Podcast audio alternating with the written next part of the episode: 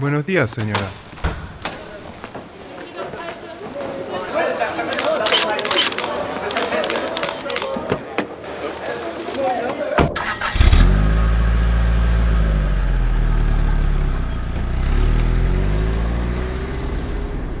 Bruselas, año 2012. Son las 7 de la mañana. La canciller Angela Merkel se sube al auto de su comitiva con cara de cansancio.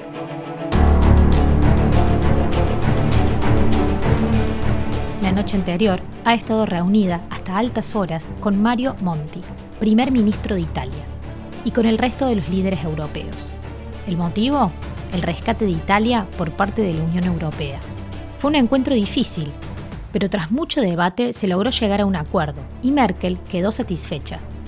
Ayudarán Italia y al resto de los países más afectados por la crisis del euro. Y ellos se comprometieron a realizar algunas reformas para recuperar su economía. Es una solución razonable, un acuerdo realizado en conjunto. Sin embargo, no todos lo ven así.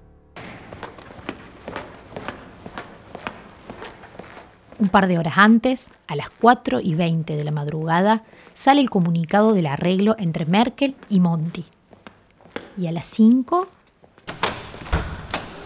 Ahí sale alguien. Es Monty. Una pregunta, por favor. Monti habla con la prensa. Felicita a Italia por su triunfo sobre Alemania en la Eurocopa. Y también habla de otro triunfo, el de Italia sobre Angela Merkel en la cumbre. Según él, la canciller cedió sus pedidos e Italia logró lo que quería. Recibirá el dinero. Pero no lo cuenta todo. No cuenta que habrá restricciones estrictas para recibir la ayuda, ni sobre el control supranacional de bancos, entre otras condiciones. Pero eso no importa.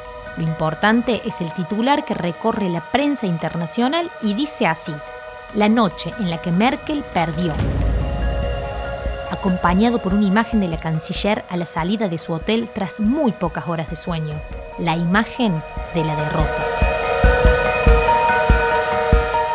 Merkel lee los periódicos de camino al aeropuerto. Está molesta, no solo por lo que Monty no contó o eligió no contar, sino porque no cumplió con la parte del acuerdo que establecía que ningún líder hablaría con la prensa. Ella que tanto se ha cuidado a la hora de hablar con los periodistas, al dar entrevistas, en sus discursos, y ahora esa imagen recorre el mundo. Y en medio de eso, debe llegar al Bundestag, el Parlamento Federal de Alemania, para lograr que se vote la ley de rescate. Esa cuyo consenso logró esa madrugada. Esa sobre la que Monti habló tergiversando los hechos. Angela Merkel, de flamante canciller con altos índices de popularidad en las encuestas, admirada por todos por su método de negociación, a convertirse, de pronto, en la menos querida, la villana de Europa. Pero, ¿cómo pasó esto?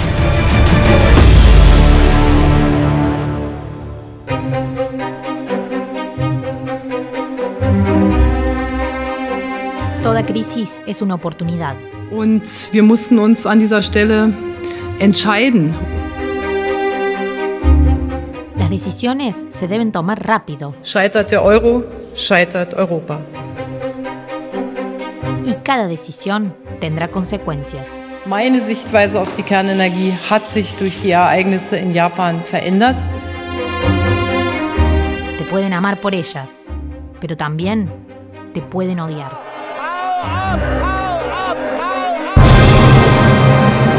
Pero lo que nunca podrán es olvidarte. Es war mir eine große Freude. Es war mir eine Ehre. Herzlichen Dank.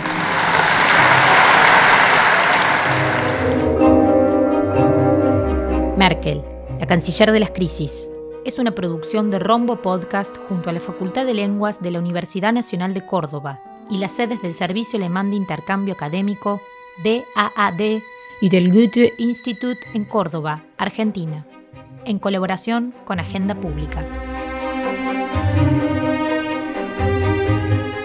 Hoy presentamos Cueste lo que cueste, episodio 2.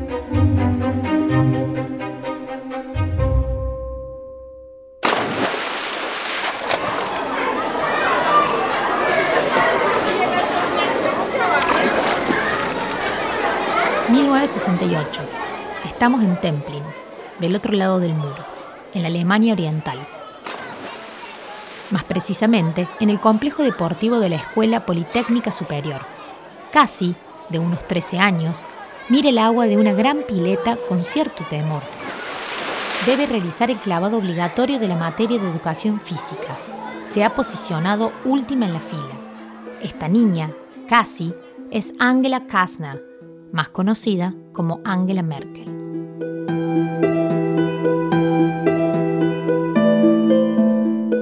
A Angela se le da bien casi todo, matemáticas, ciencias, idiomas. Ha logrado convertirse en una de las mejores alumnas de su clase. No por buscar sobresalir, sino porque se le da muy bien lo de ser disciplinada. O quizá porque se dio cuenta desde muy temprano que esa era la mejor forma de adaptarse a la sociedad en la que vive. Sin embargo, hay algo que, aunque se ha esforzado mucho, le cuesta.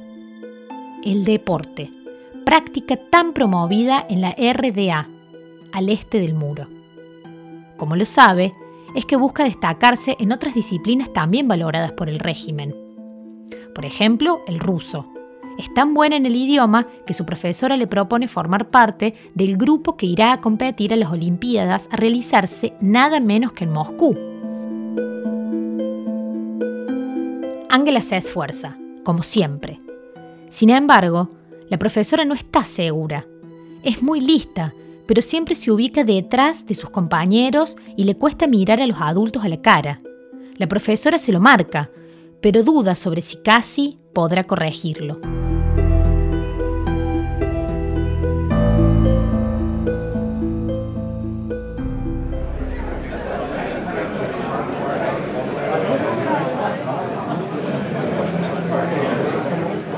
2005, Bruselas, Bélgica.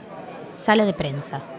Dos funcionarios de la Unión Europea charlan mientras esperan por la conferencia de prensa que dará la recién elegida canciller de Alemania, Angela Merkel. Ellos trabajan hace años ahí, saben cómo funciona todo, han visto pasar a muchos dirigentes. A ver, ¿qué iba a decir? ¿Con qué crees que va a empezar? Hablando sobre la Unión Europea. No sé, ¿Cuánto puede saber ella de los valores de Europa Occidental? Porque viste que ella viene del otro lado. Ja, danke schön. Ich, ich freue mich über den herzlichen Empfang bei der Kommission. Hay muchas dudas. Angela Merkel viene del este, vivió hasta la caída del muro en Europa Oriental, es mujer y ganó las elecciones por poco margen. Si bien es conocida por haber sido ministra de Helmut Kohl, ser canciller la coloca en otro nivel. Y muchos dudan de su experiencia para enfrentarse con desafíos propios de la Europa occidental. Después de todo, ¿cuánto puede saber alguien que creció del otro lado de la cortina de hierro sobre los valores occidentales europeos de la posguerra?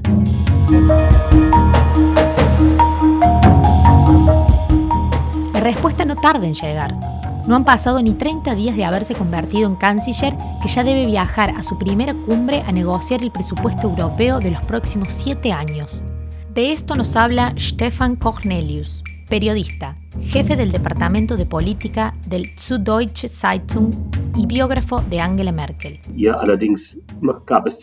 No obstante, se dudaba si sería capaz de hacerle frente a la importante cuestión de las finanzas de la Unión Europea al inicio de su mandato. Esta cuestión de las finanzas de la Unión Europea es quizás la más complicada de todas, ya que la perspectiva financiera, es decir, el presupuesto de la Comisión Europea, se negocia para un periodo de siete años. Esto cayó encima relativamente pronto, pero resultó que de hecho estaba bien preparada. Ähm, El politólogo y profesor del Trinity College Dublin, Jan Bertz, coincide en lo mismo. Al comienzo había mucha incertidumbre sobre cuál sería la política europea y la posición política de Angela Merkel. Creo que ella había decidido apoyar firmemente el Tratado de Lisboa desde un comienzo, de nuevo centrándose en los intereses económicos. Si tanto desconfiaban de su capacidad, entonces, ¿cómo es que comienza a convertirse en una figura admirada? El Tratado de Lisboa es la clave. Pero, ¿por qué? ¿Y de qué se trata?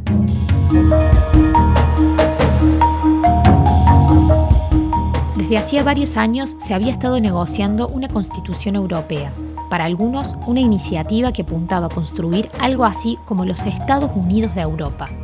Sin embargo, en 2005 la iniciativa fracasó. Necesitaba ser ratificada por todos los Estados miembros. Y tanto en Francia como en los Países Bajos, los referéndums convocados dieron resultados negativos. En consecuencia, el proyecto se truncó. En 2009 se reflotó esta idea, pero con otro nombre, el Tratado de Lisboa. Un tratado que introducía muchas reformas. Por ejemplo, la Unión Europea pasaba a tener personalidad jurídica para firmar acuerdos internacionales a nivel comunitario. Además, se introducía la mayoría cualificada en votaciones del Consejo para evitar bloqueos o estancamientos, algo usual en el pasado, especialmente para temas complicados. Pero no era fácil. Para llevar adelante este tratado, el consenso debía ser absoluto. Esto quiere decir que todos los Estados miembros de la Unión debían firmar. Ninguno podía oponerse. Que todos estén de acuerdo en un tema de esta magnitud puede parecer una tarea bastante complicada, titánica. Sin embargo, Angela Merkel lo consiguió. ¿Cómo? Gracias a su método, una marca registrada de la canciller. Así lo explica Stefan Cornelius.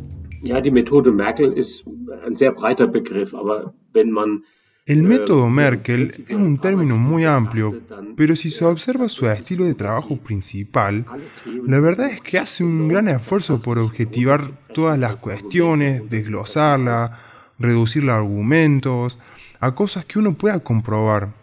Es un método muy científico.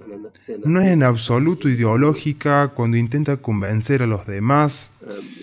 Ella trabaja siempre con los hechos, con el argumento, Solo impone sus intereses con certeza cuando está convencida de que tiene más argumentos que la contraparte.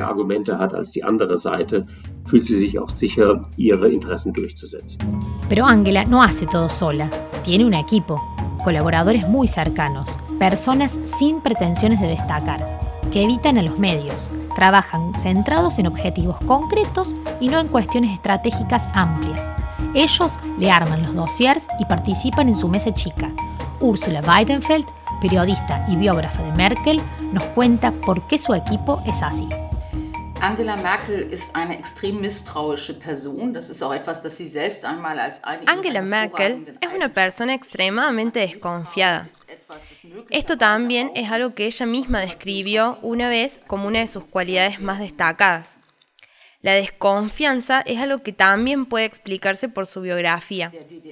Cualquiera que haya crecido en la RDA, en la Alemania del Este, antes de 1989, tenía todos los motivos para no confiar mucho en sus vecinos, posiblemente tampoco en sus amigos, en su entorno, porque bajo el socialismo simplemente no se sabía con certeza quién es de los verdaderos amigos y quién posiblemente está pagado por la seguridad del Estado.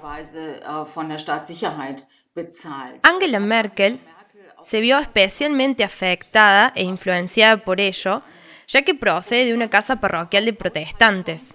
Y los protestantes o cristianos justamente eran sospechosos en la RDA.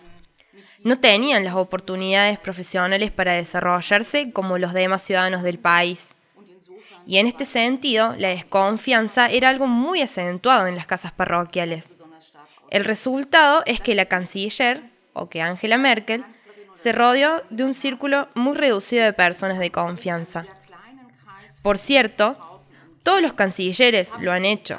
No es una característica especial de Merkel, pero lo que es especial en su caso es la intensidad con la que trabaja este pequeño grupo.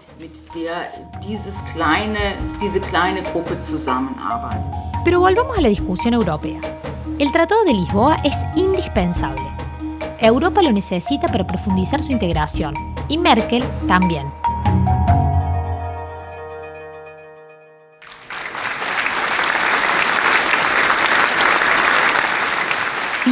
El consenso se logra, el tratado se firma y las dudas en torno a ella no solo se disipan, sino que Merkel pasa a convertirse en una especie de heroína. Admirada por su infalible método, su ojo científico aplicado a la política, por un nuevo tipo de liderazgo. Después de un pasado de tantas guerras, el sueño de una Europa más integrada parece haberse hecho realidad, y su papel ha sido muy importante para que esto sucediera. Pero los buenos tiempos iban a durar poco.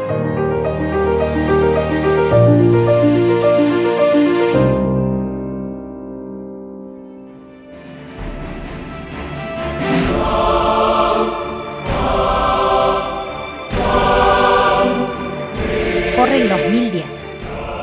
Tan solo un año pasado desde la firma del tratado, cuando aparece la primera grieta en este sueño. Todo comienza con la quiebra de Lehman Brothers, el 15 de septiembre de 2008. Es el comienzo de una de las crisis financieras más grandes de las que haya registro. Afecta a todo y a todos, y a Europa no es la excepción. Para octubre del 2009, la deuda de los países europeos crecía fuertemente. El gobierno griego había anunciado que subiría el déficit en su presupuesto. En 2010, un informe redactado en Bruselas acusa a Grecia de falsear sus estadísticas. El país helénico se sumerge en una profunda crisis. Al ser el euro su moneda, no puede devaluar. La situación es crítica y Merkel siente que tiene una responsabilidad que atender. Pero ¿cómo? ¿Qué hacer en este momento? El proceso de aprendizaje durante la crisis financiera, que de inmediato se convirtió en una crisis de deuda pública, fue complicado porque el gobierno alemán no tenía conocimientos sobre cómo lidiar con este problema. Es decir, expertos que supieran de derivados, de deuda pública, de cancelación o condonación de deuda, que pudieran explicar los mecanismos del mercado financiero, de los mercados de divisas. El gobierno no contaba con estos expertos y primero había que capacitar personas para generar tranquilidad. Stefan Cornelius subraya una debilidad clave, la falta de experiencia para reaccionar a una crisis así. La disyuntiva es si la Unión Europea ayudará o no a Grecia, y en ese sentido hay opiniones muy encontradas. Ese fue el momento en el que Merkel se emancipó de los bancos y se dio cuenta de que la crisis de deuda pública tenía una dimensión política y que, a fin de cuentas, esa dimensión política tenía que ver con la continuidad de la Unión Europea. Merkel ve más allá. Esto es un problema del sistema y no del euro en particular. Entiende que hay que hacer algo y junto con Nicolás Sarkozy, presidente de Francia, impulsan un plan para rescatar a Grecia. Este contiene dos premisas importantes. Ayuda monetaria a cambio de reformas estructurales en los países y reformas en los tratados para que nadie en la Unión Europea pueda endeudarse tanto y llegar al punto de Grecia. Es decir, promete que esto no volverá a pasar. Pero esta vez, en lugar de ser vista como una heroína, sucede todo lo contrario. Y los conflictos no se hacen esperar. Uno con la justicia, porque según los tratados europeos se prohíbe el financiamiento entre estados. Y otro con todos los que están en contra de sus medidas, que no eran pocos. Das war trotzdem für Merkel ein sehr Fue un momento muy difícil para Merkel en su carrera, porque si bien la oposición la apoyó, al igual que el gobierno, fue una de las pocas veces en sus años en la Cancillería en que ella hizo una política en contra de lo que esperaba la mayoría de la población, es decir, las encuestas. Los alemanes estaban mayoritariamente en contra de concederle a Grecia una ayuda multimillonaria, o sea, un fondo de rescate europeo. Lisa Caspari, vicejefa de la sección política de Die Zeit Online, lo ha explicado muy bien. Muchos creen que esto es un problema griego, pero Merkel parece decidida a involucrarse y responde con una frase que resume todo su pensamiento. Und in diesem Sinne ist auch der Satz zu verstehen, den ich schon des Öfteren gesagt habe. Scheitert der Euro, scheitert Europa. Si fracasa el euro, fracasa Europa. Es decir, no hay alternativa. Porque en ese momento el proyecto europeo realmente estaba en peligro, tanto desde el punto de vista del gobierno federal como del de Angela Merkel y de los partidos de la oposición. ya que si el euro fracasaba, entonces también fracasaría el proyecto europeo y el espacio económico europeo, algo muy importante para Alemania. Por supuesto que para el sector de la exportación esto tiene un gran valor y por ello había que preservarlo a toda costa desde el punto de vista de Angela Merkel y del gobierno federal. Merkel remarcó esta frase central en la discusión sobre el fondo de rescate, aludiendo a que este era inevitable, es decir, eh, que, que no tenía ninguna otra alternativa. Eso expresa, desde mi perspectiva, que la decisión a favor de este fondo de rescate o de este entramado de deudas no fue de su preferencia personal o la preferencia de su partido, sino que fue motivada por la situación de crisis y de alguna manera por la responsabilidad que tenía su gobierno aquí de apoyar esto para sostener la economía alemana, los intereses de la economía alemana y también los intereses del proyecto europeo.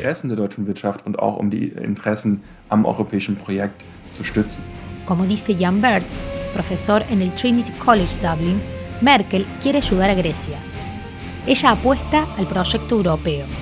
Pero, ¿es casi una visión altruista? ¿Será que el rescate tendrá un final feliz y las críticas hacia la canciller quedarán en una mera anécdota?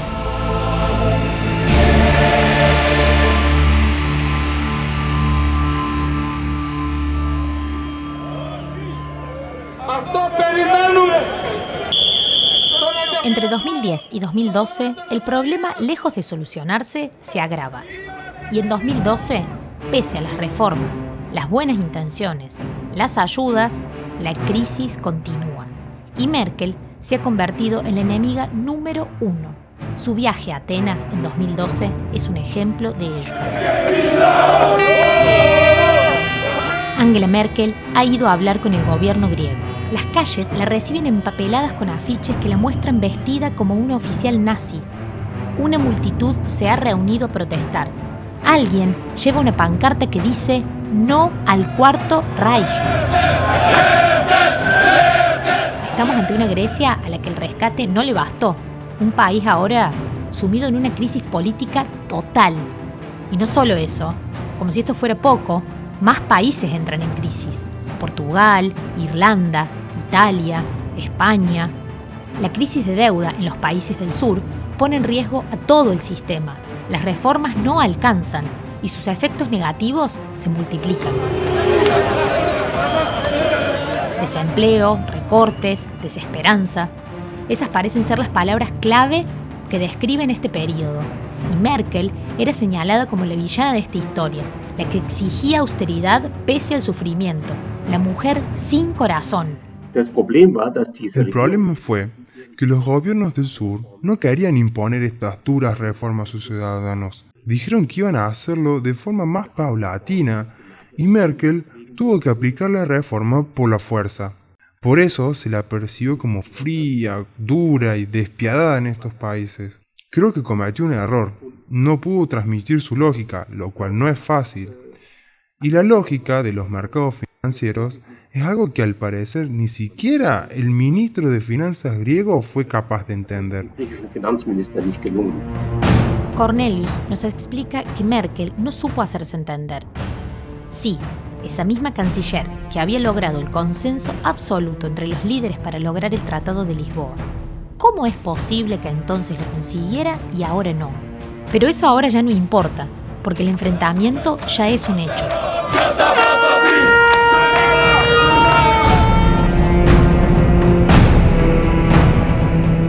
En la Unión Europea se han formado dos bandos. Por un lado, los países del norte, mucho menos afectados por la crisis. Ellos piensan que la canciller regala el dinero de los contribuyentes. Y por el otro lado están los del sur, sufriendo una profunda crisis. Ellos se quejan de que las medidas de austeridad impuestas son muy exigentes y que tendrán un impacto social negativo. Pero no nos adelantemos, porque faltan algunos años para eso. Ahora, volvamos a Bruselas. La crisis del euro fortaleció la derecha radical en Alemania, que es muy escéptica respecto del euro y recuerda con mucha nostalgia la moneda alemana, el marco alemán.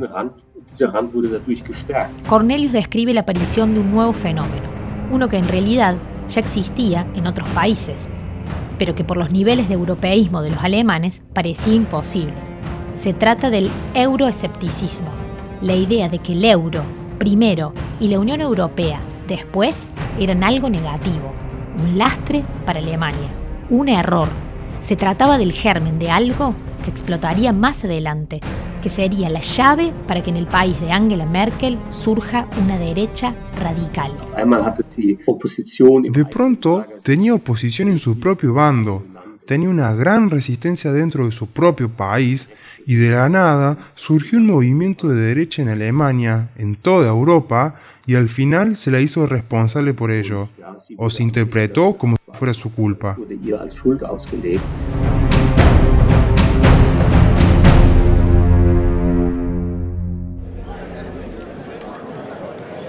Estamos nuevamente en la cumbre, junio de 2012. Es el día anterior a que Merkel sea fotografiada como la imagen de la derrota. Sí, esa que comentamos al inicio de este episodio. Pero, ¿qué pasó ese día? ¿Qué pasó antes que Mario Monti, el primer ministro de Italia, dijera que le había ganado a Alemania? Monti toma la palabra y pide ante la cumbre no tener que aplicar las reglas estrictas que Alemania ya había exigido a otros países para recibir el rescate. Y no solo eso, amenaza con abandonar la cumbre. Monti presiona. Sabe que el otro día Merkel tendrá que hablar en el Bundestag. Tendrá que convencer a los parlamentarios alemanes de aprobar el proyecto de rescate. Y la verdad es que, hasta ahora, los números no están del todo de su lado. En su propio partido hay mucho desacuerdo. En el Partido Liberal, sus compañeros de coalición gobernante, tampoco hay unanimidad. Merkel ve que parte de su propia tropa, de sus aliados, le dan la espalda. Sin embargo, tras la fatídica noche y su imagen de la derrota en las noticias, Merkel llega a Alemania y en el Bundestag sucede algo no habitual. Liebe Kolleginnen und Kollegen, ich gebe Ihnen das Ergebnis des, der ersten namentlichen Abstimmung über den Gesetzentwurf zu Stabilität, Koordinierung und Steuerung in der Wirtschafts- und Währungsunion bekannt. Abgegebene Stimmen 608. Mit Ja haben gestimmt 491 Kolleginnen und Kollegen, mit Nein haben gestimmt 111. Finalmente, la ley se aprueba gracias al apoyo de la oposición. Lisa Caspari nos explica el porqué. Pero, ¿por qué la oposición apoyó a Merkel? Bueno, porque en esos días se trataba nada más y nada menos que de la continuidad de la Unión Europea. La crisis financiera era tan dramática que cuando se trataba de Grecia, por ejemplo, pero también de España, se planteaba la pregunta acerca del fracaso del proyecto europeo en el caso de que estos estados fracasaran. Y ahí los partidos de la oposición, sobre todo el SPD y los verdes, dijeron desde una responsabilidad de política estatal, aquí vamos a votar con Merkel. Pero por supuesto también porque en principio estaban de acuerdo y consideraron importante que los países del sur de Europa recibieran ayuda financiera.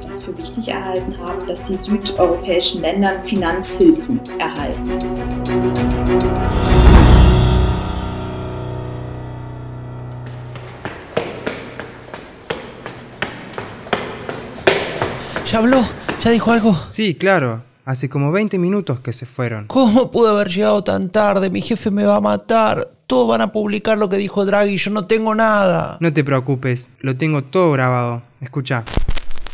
There's another message that I want to tell you today is that within our mandate, within our mandate, the ECB is ready to do whatever it takes to preserve the euro. And believe me, it will be enough. Esa voz es la de Mario Draghi, el presidente del Banco Central Europeo. Mario Draghi y Angela Merkel coinciden en una cuestión clave. Están dispuestos a defender a la Unión Europea cueste lo que cueste.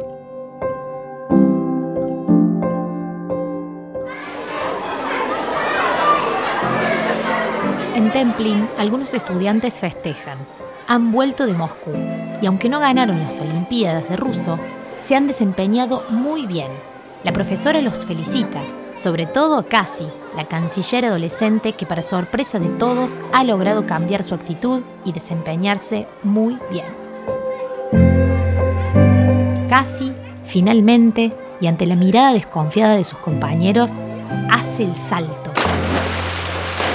A último momento y última en la fila, pero lo logra. Para Ursula Weidenfeld, esta forma de actuar de Angela Merkel está muy relacionada con su tipo de liderazgo. Sie ist eine, die die Dinge, das behauptet sie immer wieder und es behauptet auch ihr Umfeld immer wieder. Es una persona que piensa en las cosas empezando por el final. Lo afirma una y otra vez y los que la rodean también lo afirman. Es decir, piensa cuál es el objetivo, donde el objetivo no es una visión, sino un objetivo práctico. ¿Y cómo llegamos hasta allí? Y entonces se consideran todos los pasos que conducen a ese objetivo y se tienen en cuenta todos los detalles. Y se trabaja avanzando paso a paso. Creo que eso tiene mucho que ver con las vacilaciones de Angela Merkel. Algo por lo que se la acusó una y otra vez, sobre todo en la crisis financiera y del euro, de actuar muy tarde, a último momento, cuando en realidad ya todo había terminado. Y para estas situaciones, ella misma siempre eligió una imagen de su infancia donde en la clase de natación no saltaba del trampolín hasta que no sonara el timbre. Eso, creo, es también parte del método de Merkel, la vacilación constante, la espera constante hasta el último momento, hasta que la presión para llegar a un acuerdo sea también tan grande que no quede más opción que actuar. Das ständige Abwarten bis zum letzten Moment, bis der Einigungsdruck auch so groß ist, dass gehandelt werden muss. Merkel ha salido airosa de su primera crisis. Logró rescatar el euro y calmar a los mercados. Pero hay algo que persiste. La emperadora Merkel, la Thatcher europea, la nueva Bismarck, la carcelera de Europa. Esa es su imagen ante la opinión pública. ¿Tendrá alguna chance para revertir esta imagen?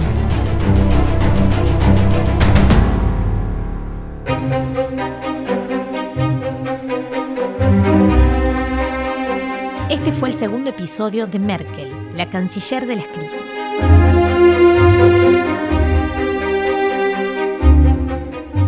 Agradecemos la colaboración de Lisa Caspari, periodista y vicejefa de la sección política en Die Zeit Online.